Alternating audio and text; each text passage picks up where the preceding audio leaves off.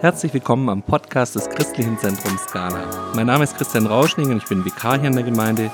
Dieser Podcast lebt davon, dass wir uns bei aller sozialen Distanz einzelne Personen aus der Skala hier haben, die sich kurz vorstellen, denen wir ein paar Fragen stellen können und die wir darüber auch kennenlernen können.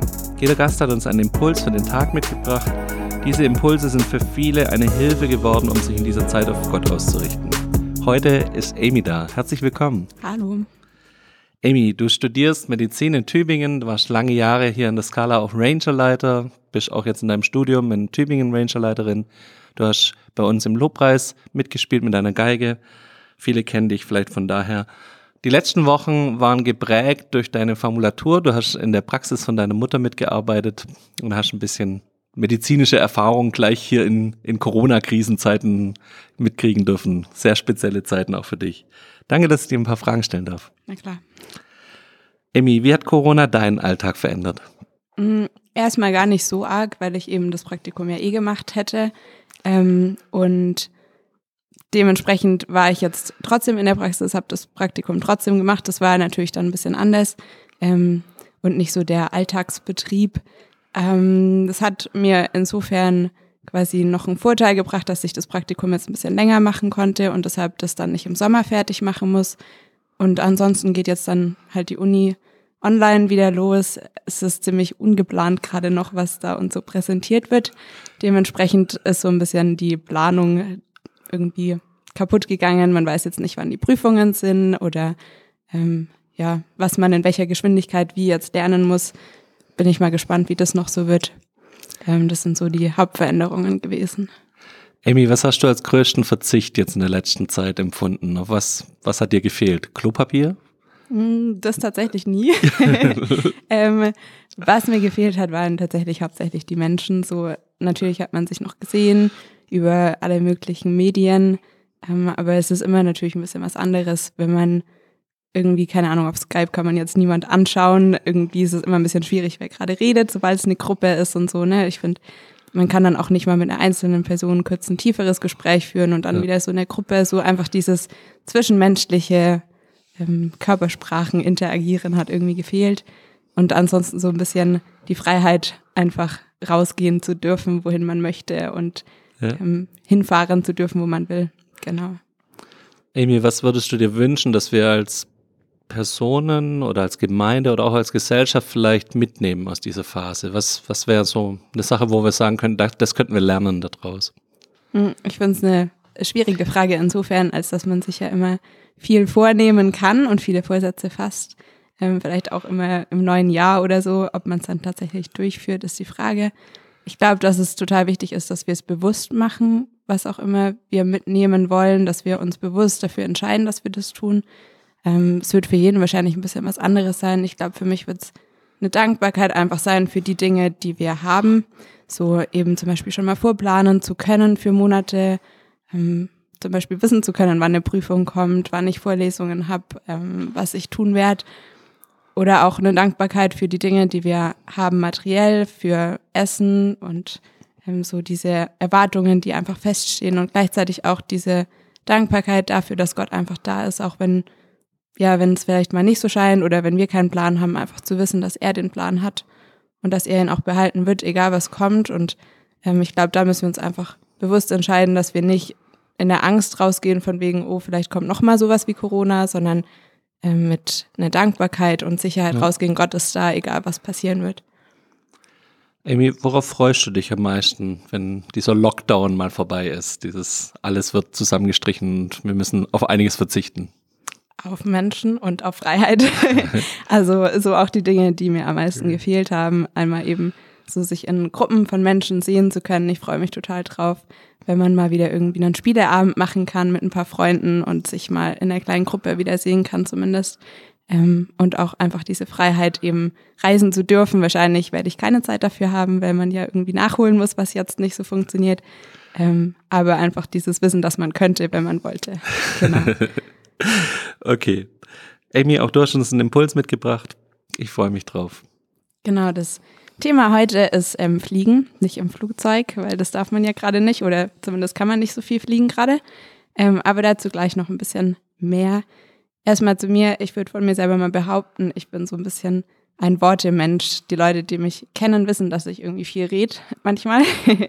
Aber das ist gar nicht das, was ich meine, sondern ähm, ich bin jemand, der total gerne liest. Weiß nicht, wie viele tausend Bücher ich inzwischen auf meinem Handy runtergeladen habe. Ähm, und ich schreibe auch total gern, habe einfach Freude an Worten und an schönen Formulierungen. Ähm, ich fand zum Beispiel den Text von Nela total berührend in einem der ersten Podcasts, weil das einfach so eine Art ist, die mich ähm, ja berührt eben. Und das ist auch so ein Weg, über den Gott irgendwie viel mit mir redet und ich auch mit ihm über irgendwelche kurzen oder langen Texte. Manchmal ist es für mich auch so eine Art von Lobpreis, wenn ich irgendwie einen Text schreiben kann.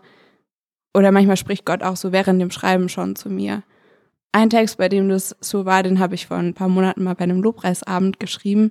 Ähm, da war gerade der zweite Teil irgendwie hauptsächlich aus Bibelstellen beständig. Ähm, und das hat total zu mir gesprochen in dem Moment und seitdem auch immer wieder hat Gott irgendwie mich an irgendwelche Zeilen erinnert, die dann in einer bestimmten Situation einfach gut getan haben. Und den Text, den habe ich jetzt heute mal mitgebracht ähm, und hoffe, dass Gott den einfach nutzen kann, um ähm, euch auch ein bisschen was zuzusprechen, vielleicht auf eine andere Art zu berühren, als wenn ich jetzt einfach was erzähle. Ähm, ich werde davor erst noch ein paar von meinen Gedanken dazu erzählen und lies es dann am Ende vor, dass ihr dann das einfach auf euch wirken lassen könnt und euch eure eigenen Gedanken machen dürft. Der Titel ist Fliegen und beginnt so ein bisschen mit dem Blick auf die Vögel, die irgendwie auf ihre Reise in den Süden aufbrechen im Winter und so auf die Fragen, die man sich stellen könnte, wenn man ihnen dabei zuschaut. Ich glaube, dass manchmal vielleicht ein bisschen leichter ist, sich so Fragen zu stellen, wenn man irgendwie die Vögel anschaut oder jemand anderen anschaut als das eigene Leben. Ähm, vielleicht sind es auch so Fragen, die der ein oder andere sich auch ab und zu mal stellt, vielleicht jetzt gerade, wo vieles eher unsicher ist. So Fragen wie, Gott, was ist mein Weg im Leben und wie soll ich ihn überhaupt finden? Oder was, wenn ich denke, dass ich den Weg gefunden habe für mein Leben und das stellt sich mir so ein Hindernis nach dem nächsten in den Weg? Oder was, wenn es auf einmal Umstände gibt, die mich von diesem Weg abbringen und ich kann ihnen einfach gar nichts entgegensetzen? Was vielleicht, wenn mein Leben einfach anfängt an mir vorbeizuziehen, ich krank bin oder einfach nicht mehr mithalten kann mit den Menschen um mich rum? Wer kümmert sich um mich, wenn ich nicht stark genug bin?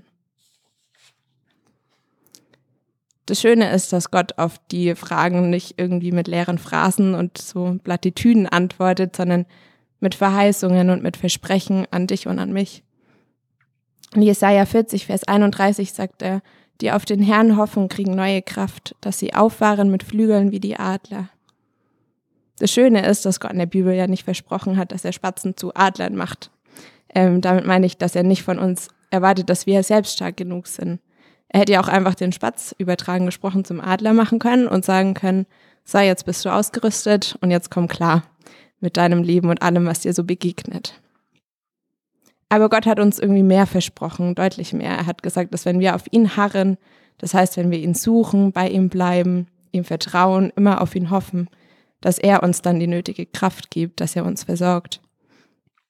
Er hat versprochen, dass er einen Plan hat für dein Leben und dass er jeden Schritt auf dem Weg mit uns geht. Bei den Vögeln ist dieser Weg ja zum Teil eine sehr lange Reise. Ähm, die fliegen jedes Jahr tausende Kilometer weit in den Süden. Und Jesus spricht in Matthäus 6, Vers 26, seht die Vögel unter dem Himmel an.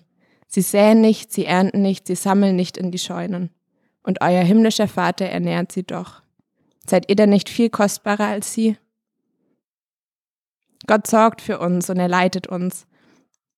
Wir verhältnismäßig winzige Menschen sind ihm wichtig. Ich weiß nicht, ob ihr das kennt, wenn man so in den Sternenhimmel schaut. Ich kriege da manchmal kurz so einen richtigen Moment von Angst, wenn ich feststelle, wie winzig ich doch eigentlich tatsächlich bin. Aber wir winzige Menschen sind Gott wichtig und er hört sogar zu, was wir ihm sagen. Und das ist ihm wichtig, was wir sagen. In Jesaja 43, Vers 1 sagt Gott zu Israel, ich habe dich bei deinem Namen gerufen. Das sagt er zu seinem Volk Israel. Und weil wir ja durch Jesu Tod als Christen auch zu seinem Volk gehören, auch zu uns. Das heißt, Gott kennt unseren Namen und im Hebräischen war der Name deutlich mehr als nur so ein Rufname, wie es heute vielleicht manchmal bei manchen Menschen ist oder generell ist. Damals hat der Name bedeutet, was ein Mensch ist, was ein Mensch ausmacht auch. Das heißt, wenn Gott sagt, ich kenne deinen Namen, dann heißt es, dass er dich kennt. Zum Abschluss so meine Gedanken, ähm, die vielleicht etwas kitschig klingende Aufforderung, trau dich mit Gott gemeinsam zu fliegen. Das heißt, leb nicht einfach irgendwie vor dich hin, versuch nicht aus eigener Kraft zu gehen, jeden Schritt irgendwie dich vorwärts zu quälen, sondern vertrau ihm und lass dich von dem tragen, der echtes Leben bereithält. Von dem, der deinen Weg kennt und der sich um dich sorgt und der auch für dich sorgt. Ich lese euch jetzt den Text vor und ähm, ja, lasst es einfach auf dich wirken und vielleicht spricht ja Gott durch den einen oder anderen Satz, die eine oder andere Verheißung auch zu dir und ermutigt dich heute. Fliegen hoch. Ich schaue runter, sehe Vögel auffliegen, aufbrechen. Woher wissen sie den Weg? Haben sie es je erlernt? Von ihren Vätern, die es von deren Vorvätern wissen? Konnten sie es sich merken? Den beschwerlichen Weg, Meile um Meile, Meter um Meter, jede Kurve wissen. Doch was, wenn Winde sie vom Weg abbringen, Orkanböen sie hilflos umherwerfen? Wer hält sie auf dem Weg? Was, wenn ihr Flügel bricht, wenn Regenfluten sie zu Boden zwingen, wenn sie ruhen müssen, alleine zurückbleiben? Wer hebt sie wieder auf?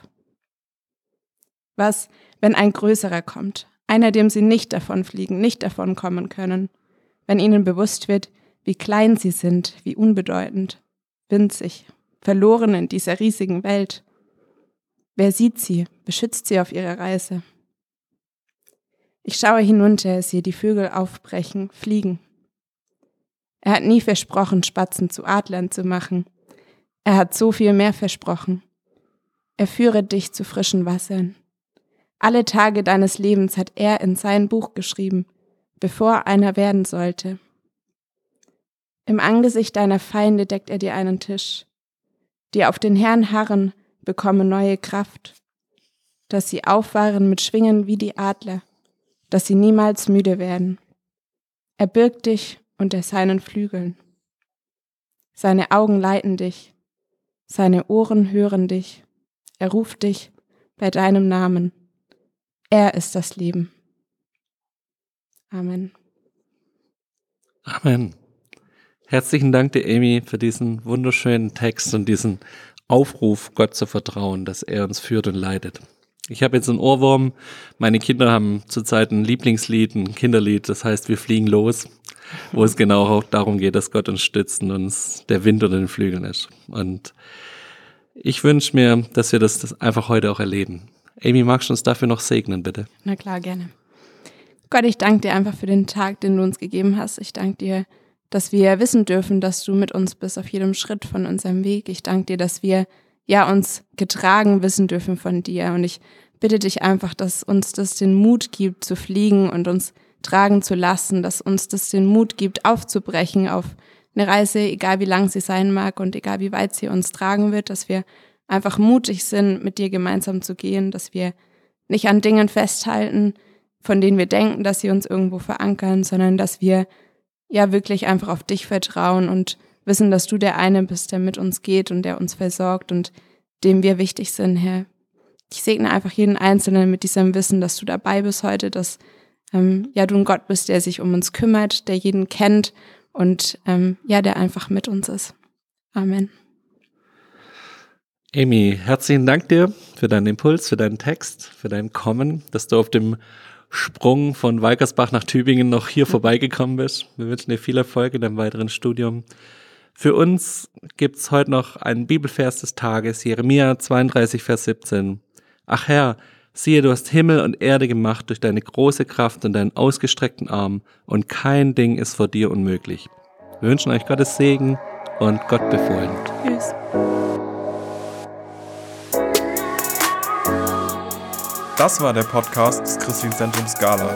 Für mehr Infos besucht unsere Homepage unter www.scala.church oder scala-schaundorf.de.